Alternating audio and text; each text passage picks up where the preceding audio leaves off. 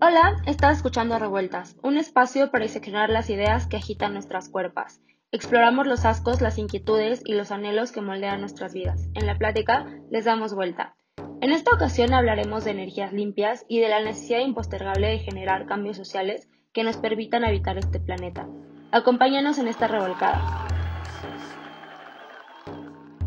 Hola a todas las personas que nos están escuchando. Eh, como mencionaba Mariana en la introducción, hoy vamos a hablar de las energías limpias, em, un poco de transición energética y los cambios que le, acompañan a esta. la razón por la que retomamos el tema em, no es muy profunda, a pesar de que el tema lo es. y eso es porque hace poco, el 21 de abril, em, Michael Moore, el director de cine, eh, publicitó y más bien como que hizo abierta al público un documental de un colaborador suyo em, llamado Jeff Gibbs.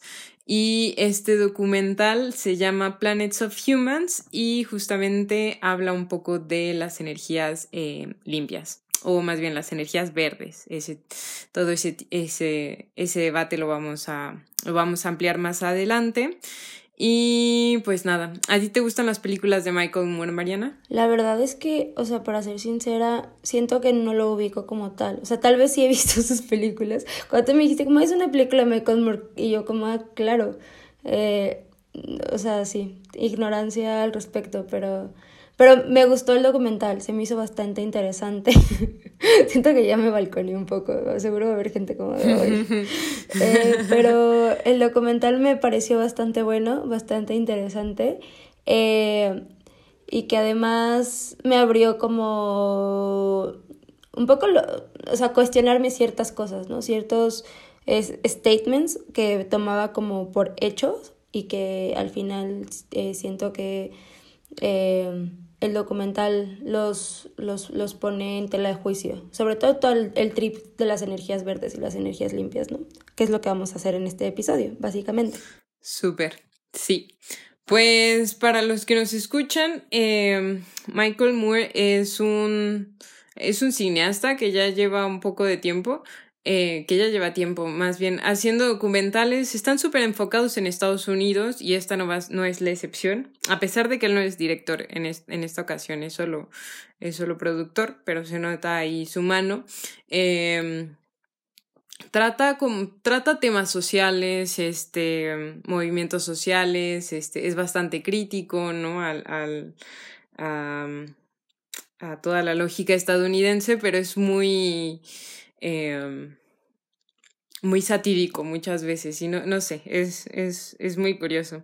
Hay un, una película que, que te recomiendo y les recomiendo a los demás. Em, se llama eh, ¿Qué invadimos ahora? o algo así, ¿no? Y es este, busca a modelos educativos eh, fuera de Estados Unidos para que se los pueda, se los pueda robar y, llevar a, a, Estados Unidos, ¿no? Este, un poco en la misma lógica colonizadora de, de siglos. Y pues no sé, es chistoso. En este caso. Estoy. Ajá. Le, o sea, cheque como un Wikipediazo así en frega, porque la verdad es que sí me agarraste en curva con esa pregunta y me sentí bastante mal conmigo misma. Pero sí se ven sus títulos bastante interesantes. Solo era para... Para amenizar. Sí. Y pues nada, nada más para los que... Los que no han visto el documental Planets of Humans, está gratuito en YouTube y básicamente trata sobre la, la búsqueda fracasada, por así decirlo, de Jeff Gibbs, que es el, el, el director, para encontrar este la salvación, por así decirlo, en las energías verdes. Y la verdad es que, pues justo es un poco una búsqueda un poco fracasada y pues durante el documental este lo acompaña un... un escritor que tiene un libro muy, muy interesante que se llama The Green Illusion, más o menos, y fue publicado en, en 2012. Entonces van de la mano Jeff Gibbs y... Ay, y este autor que justo ahorita se me fue, pero ¿cómo se llama? Era griego, uno, me acuerdo que me acuerdo que era griego. Ozzy Zener se llama. Y y pues nada, vean vean el documental, pasen un buen rato viéndolo y viendo como esa esa aventura fatídica. Pero bueno, nosotras vamos a profundizar un poco en el tema y Mariana nos vas a contar un poco sobre qué son las energías verdes, qué son las energías limpias, qué son las energías renovables, son lo mismo o no son lo mismo. Ay.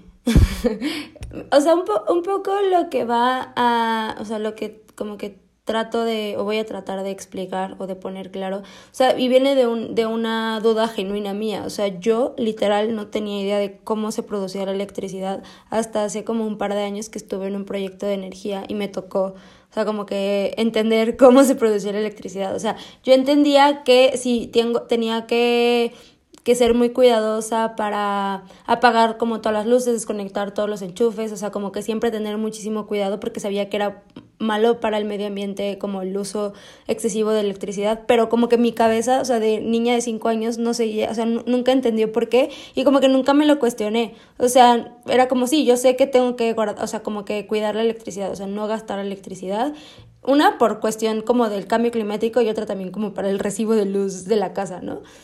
Pero como que nunca, nunca me, me pregunté. O sea, genuinamente yo decía como, ah, se prende el foco y todo cool.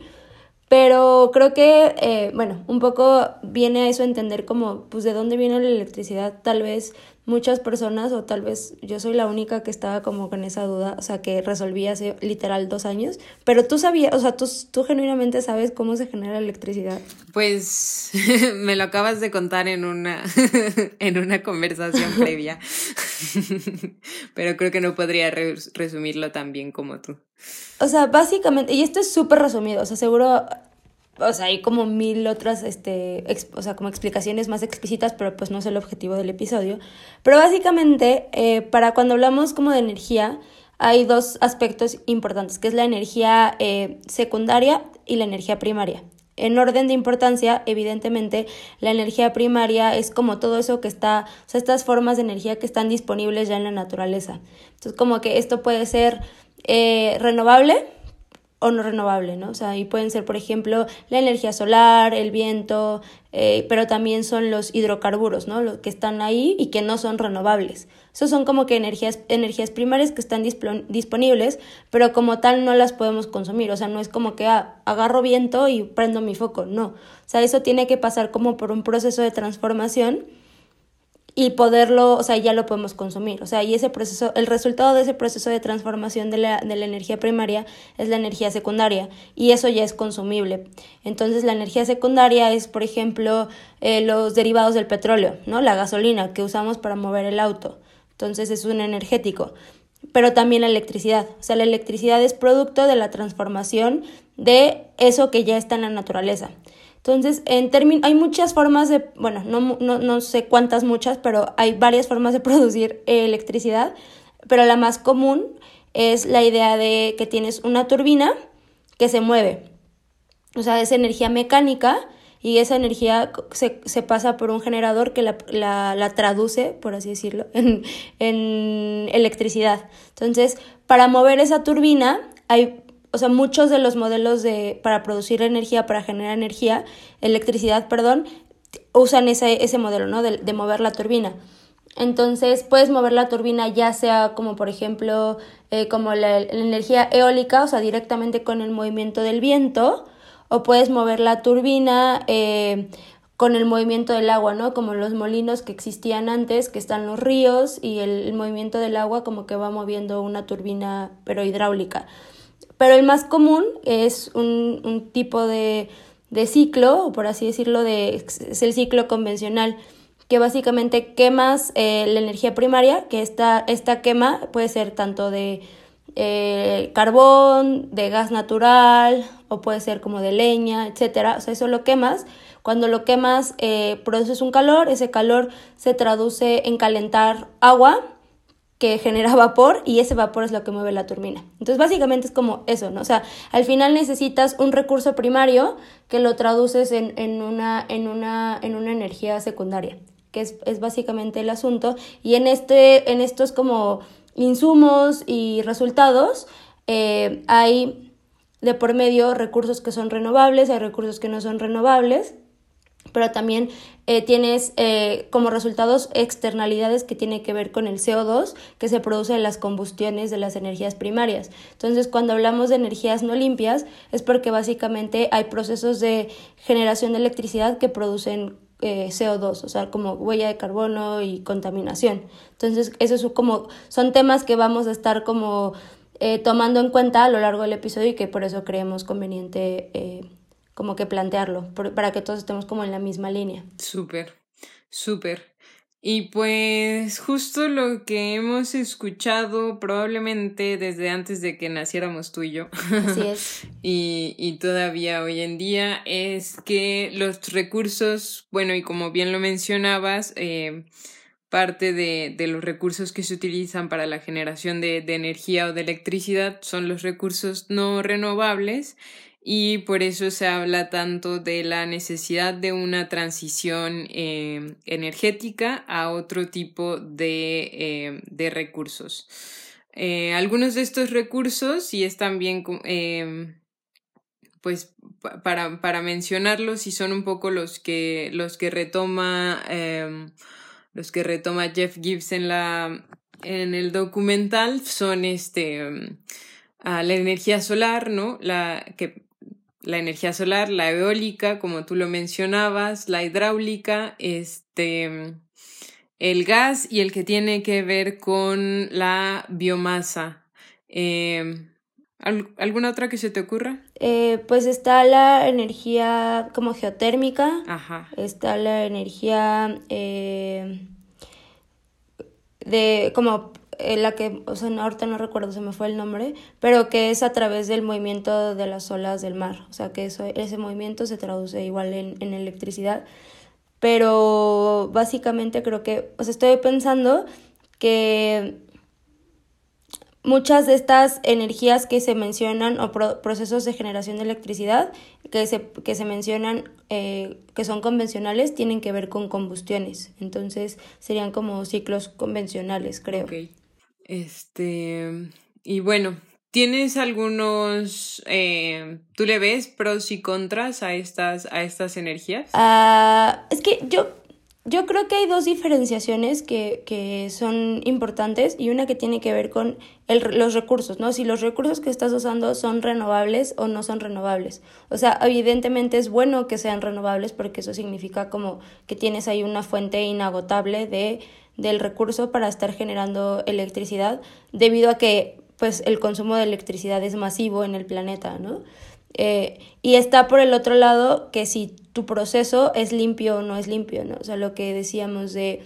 Eh, son como dos categorías. O sea, si, si en el proceso de transformar la, la energía en electricidad eh, generas combustiones, entonces, eh, son como que dos aspectos a evaluar y entonces va a haber energías que son limpias, pero además son renovables, como por ejemplo estoy pensando en, en la eólica o en la solar, ¿no? O sea, no estás generando una combustión y por lo tanto, y además es un recurso inagotable y tienes energías que, que son no renovables o procesos no renovables y además que son no verdes, ¿no? Como el quemar carbón. Entonces yo creo que en estas dos categorías depende qué quieras evaluar, o sea, porque además, eh, bueno, eso lo vamos, lo vamos a hablar ahorita, pero además, ¿cómo es el proceso, o sea, cuál es el tiempo de vida de estos proyectos? ¿Qué, qué recursos necesitas para poder... Eh, como hacer una planta de combustión versus un parque eólico, ¿no? Como que todos estos eh, medio sites negativos que están medio ocultos, entonces eso es importante también tomarlos en cuenta porque, o sea, creo que es complicado decir, esa energía es mala completamente.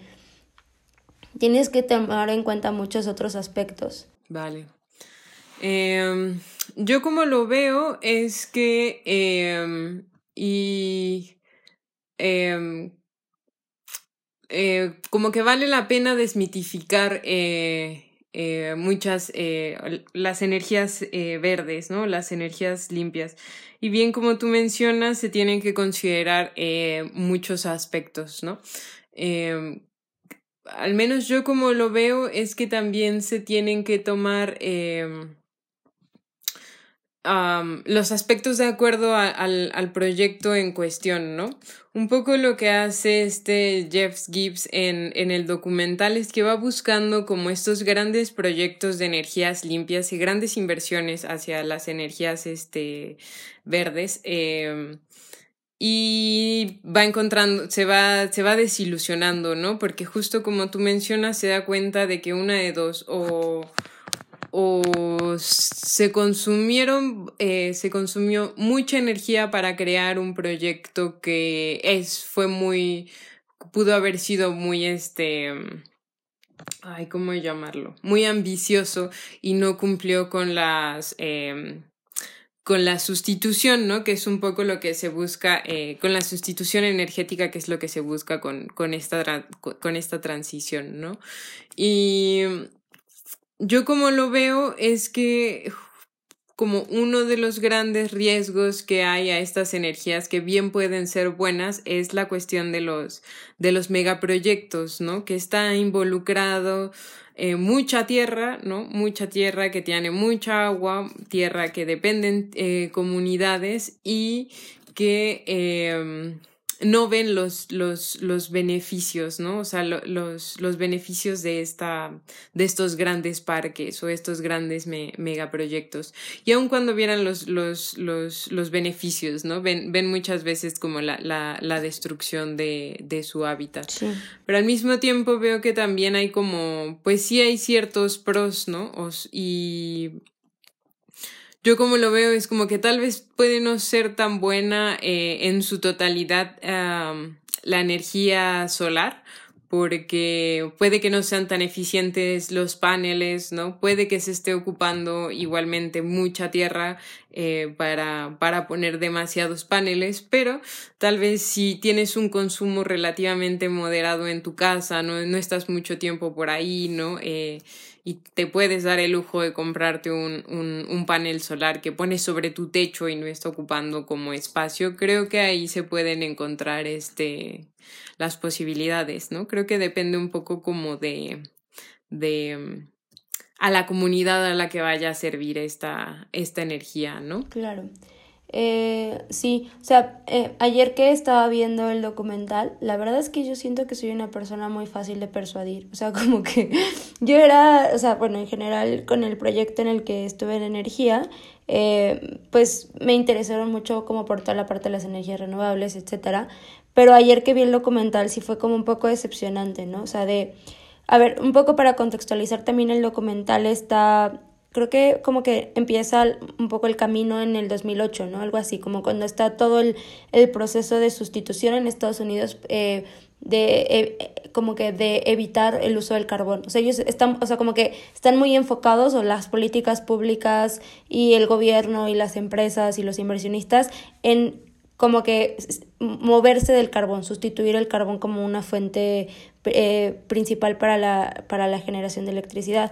Eh, que siento que, bueno, no sé en el caso de Estados Unidos cómo siga, pero por ejemplo en México el carbón no es una, o sea, ya no es de las principales fuentes, es el gas natural en todo caso. Pero bueno, entonces como que siento que todo el tiempo lo están comparando versus el carbón, ¿no? Entonces como que, pues evidentemente eh, las energías limpias o las energías renovables versus el carbón, pues es muy fácil de brandearlo como algo, algo innovador, verde, este que además se vuelve bastante tentador para todos los inversionistas porque es una posibilidad de generar como un profit a través de algo que es como que no, no, no le tienes que pagar al sol, ¿no? O sea, como que no tienes que pagarle una renta al sol o al viento como para usarlo y generar electricidad y la electricidad sí la puedes vender.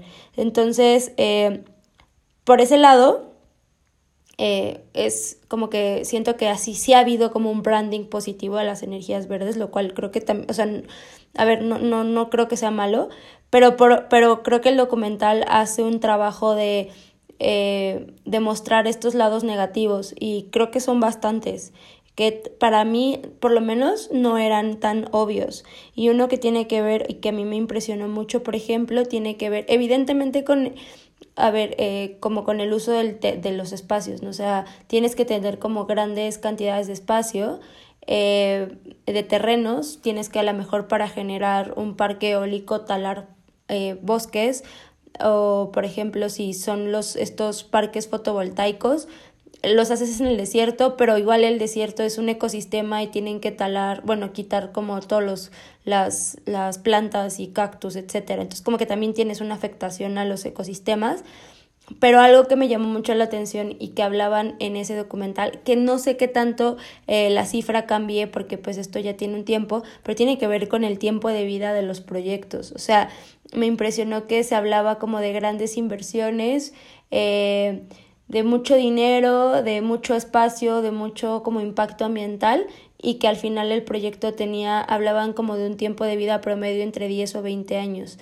Entonces, eh, eso por un lado, ¿no? Entonces, como que empiezan a salir estas cositas negativas que, que no son públicas, o por lo menos yo no me había enfrentado a esas directamente, y que acabé un poco como decepcionada. O sea, no decepcionada al 100%, pero sí fue como, entonces, ¿qué es lo mejor para el plan? O sea, no, o sea, obviamente, ¿qué es lo mejor para el planeta? Es que sí, reduzcamos nuestro consumo, pero eh, hablaban, por ejemplo, de que todos estos parques eólicos y, y generadores de electricidad como con energías alternativas, al final también tienen que acabarse ellos mismos conectando a la red eléctrica como convencional porque tienen que generar, o sea, como que obtener electricidad de algún lado, ¿no? Entonces era como de, me dio la sensación de que se estaba haciendo como doble chamba de producir electricidad porque al final el carbón o las energías como no renovables tienen,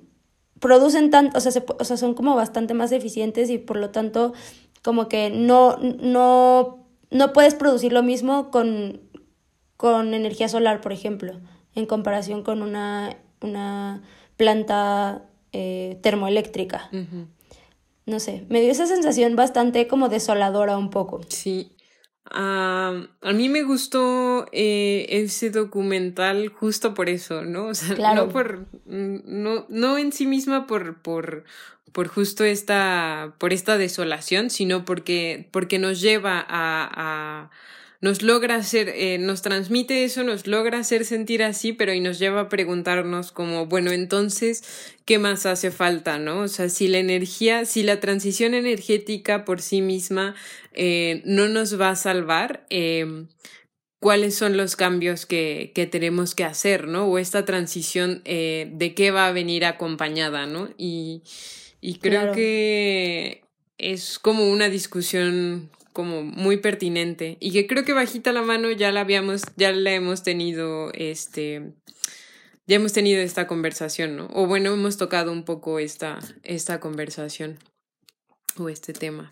Sí. Este, y justo como tú lo mencionas, uno es como lo de los, eh, la, la, reducción de, del consumo, ¿no? Eh, ¿Querías decir algo? Eh, no, o sea, como que iba de, o sea, creo que al final muchos de nuestros episodios y las personas que hayan escuchado eh, algunos de los que hemos, o sea, al final siempre hablamos como de, pues tiene que haber más, este, o sea, reducir consumo, o sea, creo que al final, y lo ponen en el documental, ¿no? Está, en algún punto ponen esta gráfica donde plantean de, a ver, el planeta tiene recursos limitados y en general la población se había mantenido como estable por un largo periodo de tiempo y ese largo periodo de tiempo son miles de años, ¿no? Entonces como que... Y de pronto hubo un, un aumento exponencial de la población y los recursos siguen limitados, o sea, no es como que haya más recursos, o sea, los recursos no han aumentado.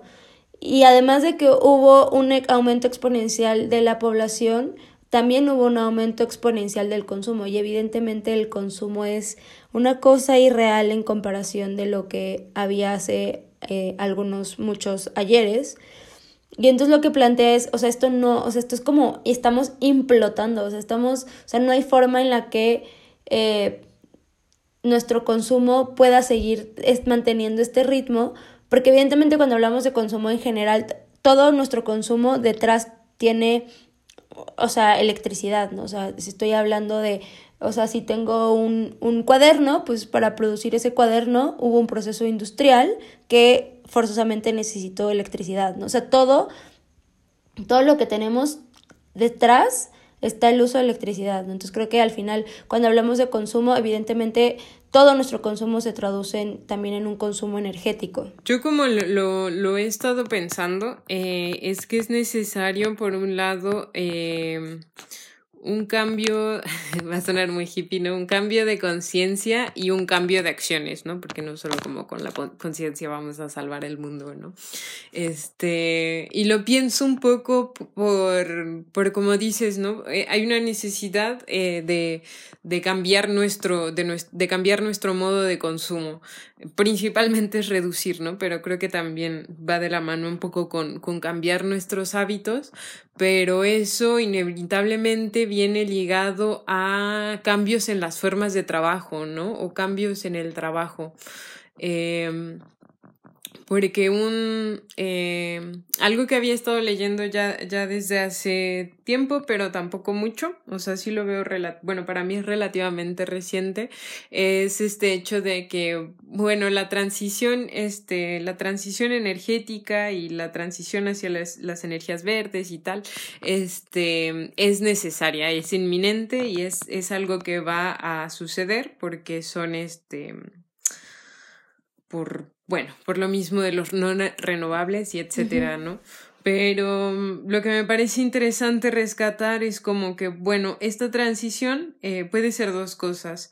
Por un lado, puede ser eh, una transición que nos ayude a, solventar este, mm, las desigualdades sociales, ¿no? Eh, hacer sociedades menos desiguales y más justas.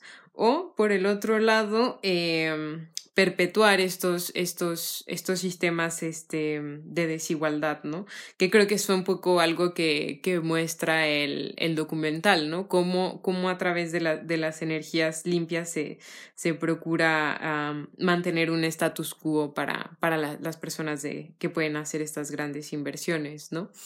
Y y creo que una forma en la que, en la que podemos empezar a tratar estos cambios de, de, de, de, consumo, de trabajo, de tal, es empezar a pensar en, en, en que no hay un, una única forma de, de desarrollo, ¿no? Sino que cada, cada localidad, cada comunidad y cada entorno se, se, se debe de desarrollar de la manera a la que más le, le convenga, ¿no? De acuerdo a, a sus circunstancias, porque como decíamos al principio, eh, hay cosas buenas, hay cosas malas de las energías, de las energías limpias y, y qué mejor que hacerlo a partir de, de, de las condiciones que nos da el, entorno. Claro.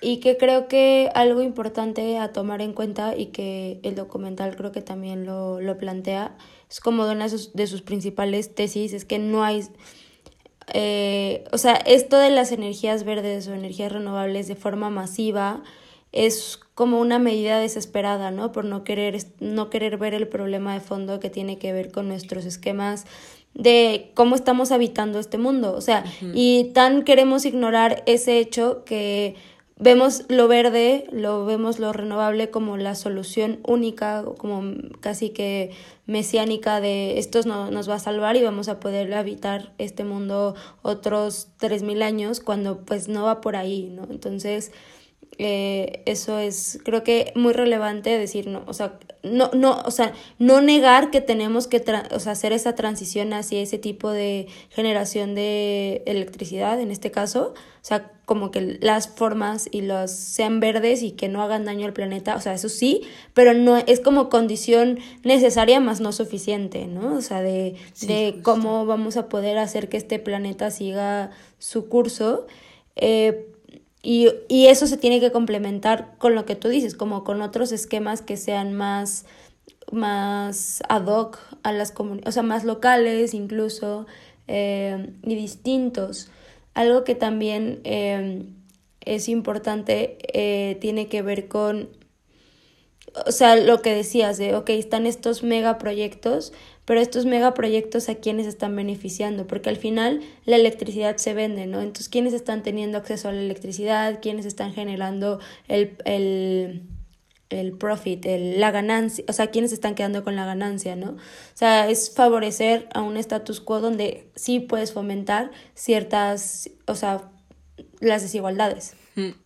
Sí, y ahora que lo mencionas, este, pienso que este documental eh, justamente está, está enfocado a, a, Estados Unidos y si lo traemos a, a, México y a América Latina, la cuestión de los megaproyectos eh, muchas veces viene ligado a agresiones eh, y violencia hacia los defensores de derechos humanos y los defensores ambientales, ¿no? Siendo México, Colombia y Brasil y, y, y, hay más, ¿no? Pero estos son, son, son los principales, ¿no? Y creo que eso es algo que por ejemplo, ah, si bien no todos los megaproyectos están relacionados con, con, energía, ¿no? Eso creo que es importante mencionar, no todos van con energía. Este, muchos de ellos están relacionados con, eh, con, con la extracción de gas, ¿no? Que justo como, como mencionabas al principio, ¿no? Puede ser este puede ser un recurso renovable, pero no es nada limpio para, para el medio ambiente y nada limpio en términos sociales, ¿no? Por así decirlo, por, por toda la, la, la, violencia que puede haber involucrado, ¿no? Eh, sí, 100%. O sea, violencia, como tú dices, o sea, agresiones directamente a los defensores y también mucho desplazamiento, porque, o por lo menos en México ah, estoy pensando, eh, muchos proyectos, evidentemente eh, necesitan como de grandes espacios, que es pues donde pueden estar habitando grupos indígenas, por ejemplo, ¿no? Entonces, eh, tienes, tienes como estos, estas confrontaciones, como que el impacto es, o sea, es ambiental en cuanto que estás produciendo, cómo estás haciendo las plantas, pero también hay un impacto social. Eh, y cuando creo que en este sentido, cuando yo decía, se tienen que tomar en cuenta muchos más factores para decir, esta es una buena fuente de electricidad, o sea, es una buena forma de producir electricidad, esos factores son esto, ¿no? O sea, como el, es como una forma integral de evaluar los proyectos y que tienen que ver eh, tanto en términos eh, de cómo, o sea, o sea, aquí voy a ver cómo plantear esto, pero estoy, ah, o sea, produzco mi planta, ¿no? Ya sea lo que sea que quiera hacer, si es fotovoltaica, eólica, lo que sea. Eh, esa planta a lo mejor en el momento cero, o sea, ya está lanzándose, ya está generando electricidad y es limpia y es renovable y todo fine, o sea, está increíble, pero, o sea, ¿qué hubo antes de que llegáramos al T0, ¿no? Al tiempo cero de, inicio? Eh, o sea, si los materiales, por ejemplo, estaba viendo que, yo, que para, por ejemplo, producir las celdas este, fotovoltaicas eh, necesitas eh, cuarzo, ¿no? Entonces, eh, pues eso implica una extracción de recursos, ¿no? la minería, ¿no? La minería, y necesitas también carbón, y entonces hablaban como que para ciertos materiales necesitas aluminio, y el aluminio eh, necesita más energía para poderse fundir en comparación con el acero. O sea, como que necesitas otros recursos que, que implican más gasto energético. Entonces, como que al final eh, el proyecto a lo mejor, o sea, esto es un decir y es como un balance a lo mejor muy al, al tanteo, pero a lo mejor producir, o sea, generar o, o construir una planta fotovoltaica es muchísimo más costoso en términos ambientales que una misma termoeléctrica, ¿sabes? Y tiene más tiempo de vida una termoeléctrica. Entonces, ese tipo de cosas me hizo cuestionarme un poco dónde estábamos parados como sociedad o como capacidad tecnológica de realmente estar abordando el problema de forma correcta, porque me hizo, me hizo esa sensación como de, o sea, de, o sea, ¿para dónde? ¿Sabes? Como cuando estás confundido y no sabes cómo para dónde voltear, porque cuando te dicen como que Santa Claus no existe, o sea, un poco esa sensación, ¿no? De, de desmitificar esto que, que, yo creía que, o que podía, o que, y que puede ser, o sea, no, no lo niego, pero que sonaba tan bonito, suena tan bonito y lo han brandeado de forma increíble. Y entonces empezarle a quitar como estas capas y ver lo que hay adentro y ver que también tiene sus cosas muy podridas. Y entonces como que te quedas en una, así como de, ¿para dónde volteo? Yo me acuerdo que cuando recién empecé a escuchar como esta, ¿cómo decir? Este cálculo de, como tú mencionas, que justo tienes que empezar desde, desde de dónde, de dónde salieron los materiales para crear eh, el recurso que te va a dar energía y cuánta energía vas a consumir de ese recurso, eh, me parecía muy abrumador, ¿no? O sea, las primeras veces que, que lo escuchaba, tanto abrumador como cansado, ¿no? Así de, uff, o sea, es que me voy a tener... Y complicado. Ajá. Y pensaba así como, me voy a tener que echar como todo este proceso para ver si sí es este limpio, es verde, ¿no? O no. Y creo que Creo que sí, creo que justo a nosotras no nos toca, o sea, a, a, los seres comunes no nos toca hacer esto, estos cálculos de, de, impacto socioambiental, ¿no? O sea, porque para eso están los, los, los, expertos. Este, pero creo que a eso me refería un poco con, con el cambio de, de conciencia, ¿no? De, de tener en cuenta que, que existen estos grandes procesos que, que, que se tienen que conocer para tomar eh, decisiones y hace rato, como lo mencionabas, ¿no? Está el eje tecnológico, que es como hasta, hasta dónde nos da la tecnología que tenemos eh, para, para ser más limpios, por así decirlo, y hasta dónde puede llegar esa energía. Y por el otro lado, eh, un eje, un eje social, ¿no? Como de hacia quién va esa energía y dónde está. Y finalmente un eje, un eje político, porque lamentablemente muchos de estos, este, muchos de estos proyectos, al menos en el caso mexicano, han, son rechazados por, por las comunidades y aún así, este, aún así, como son inversiones de tanto dinero, ¿no? O sea, no, no se quieren echar para atrás. Eh, y pues eso a mí se me hace como una... Ahí es donde también es necesario el cambio de, de conciencia, ¿no? O sea, para respetar derechos y para ver que pues es necesario buscar estas, estas otras... Es necesario pensar en, en, en otras formas de, de, de, vivir aquí en el, en el planeta, ¿no? claro. Y que creo que, eh, por ejemplo, cuando hablabas de de otras, o sea, como que cosas aunadas a esto, estoy pensando un poco en el caso mexicano, eh, que de pronto se, nos, se les vende a las comunidades, eh, a, a, pesar de que las rechazan, o sea, ha vendido, sobre todo con la reforma energética, que siento que como que está un poco pausada, ¿no? O sea, ahorita ya no se sabe qué está pasando eh, al respecto, por, por lo menos yo no sé, pero, pero se vendía o se vende esta idea del progreso, ¿no? De eh, vamos a generar empleos, innovación, tecnología. Y realmente eh, también en el documental como que me quedó esa espinita de...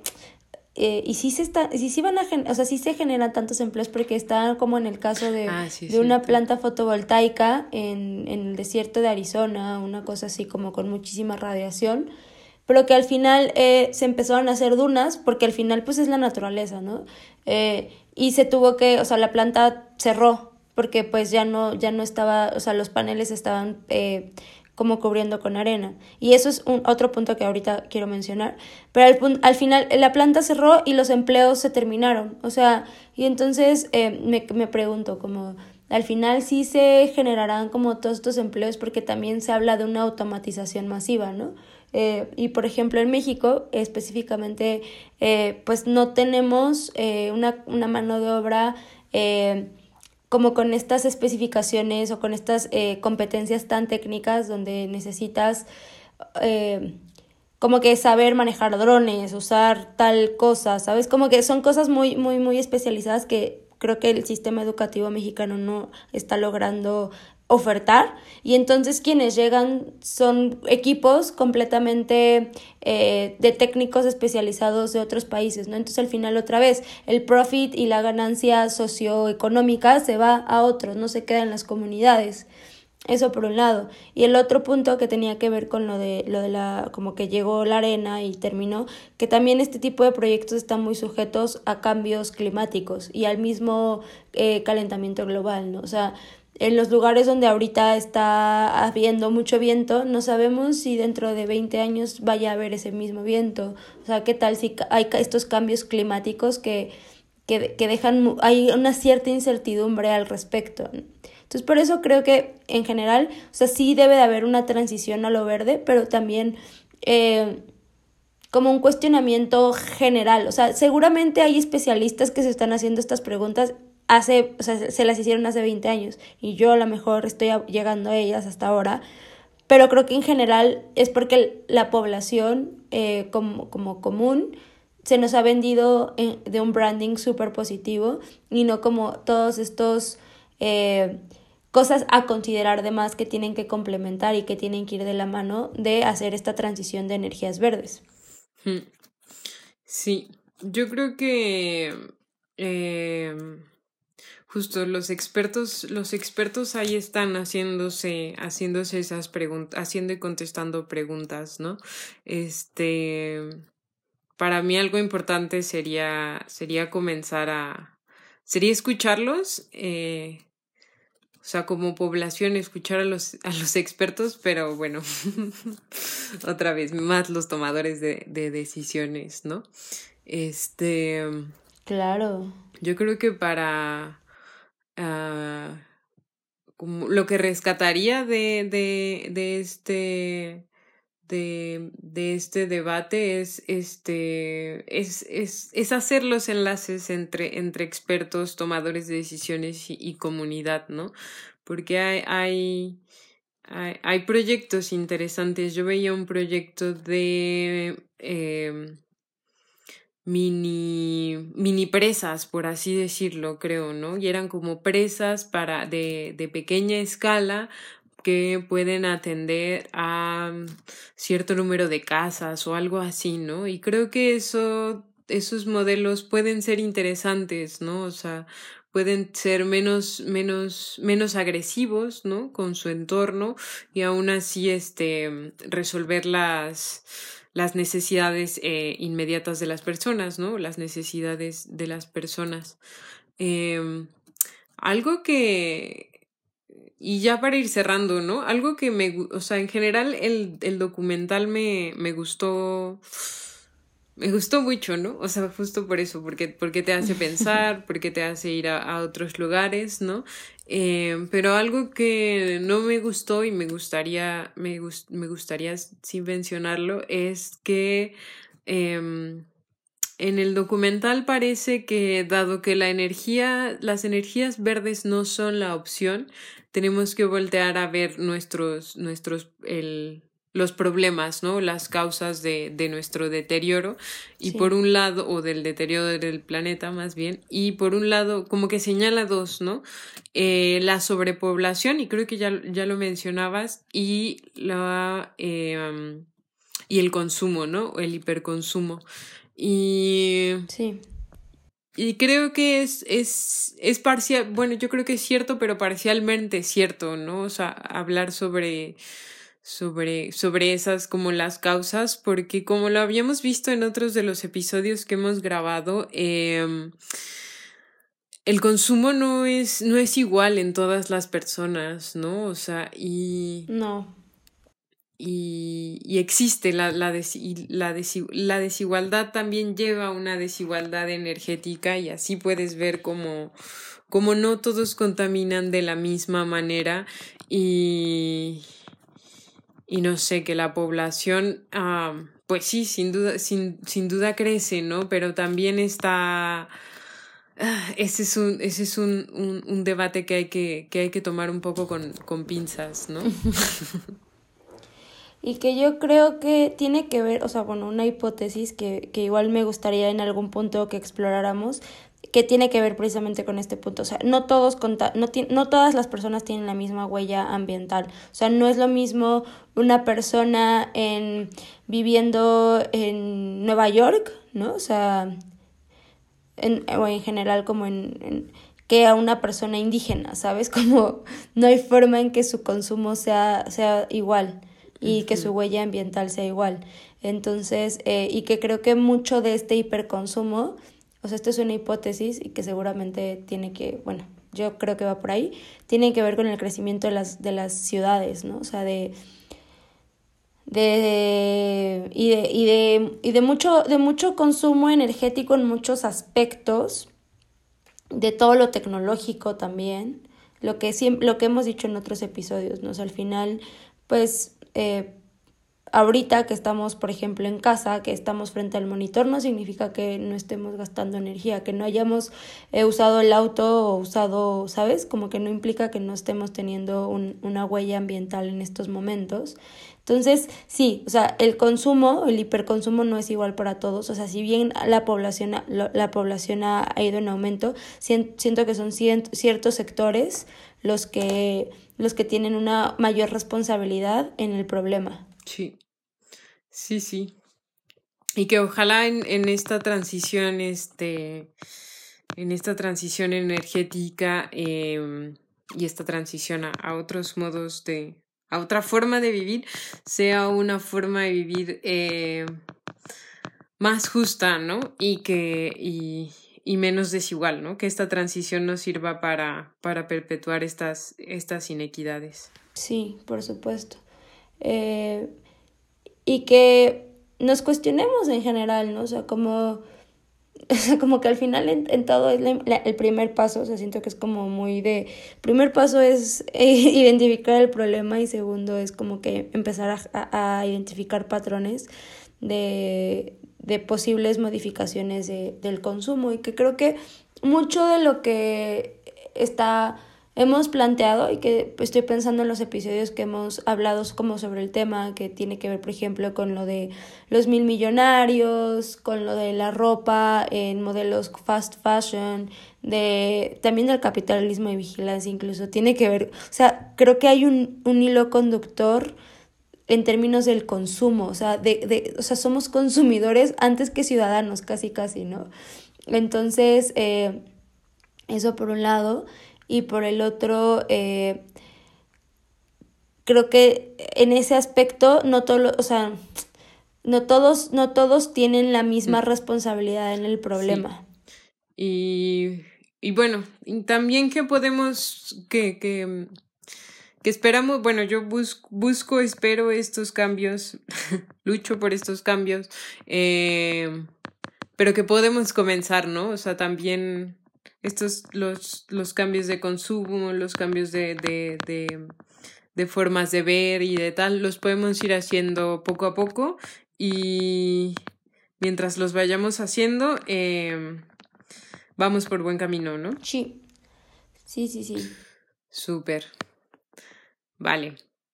¿Algo más que quieras agregar? O sea, creo que o sea, algo que me gustaría es como que esta idea de saber que todo lo que hacemos o todo lo que usamos y consumimos tiene energía de por medio, ¿no? O sea, hay un consumo energético que tal vez no es evidente, pero, pero ahí está, en los procesos industriales sobre todo.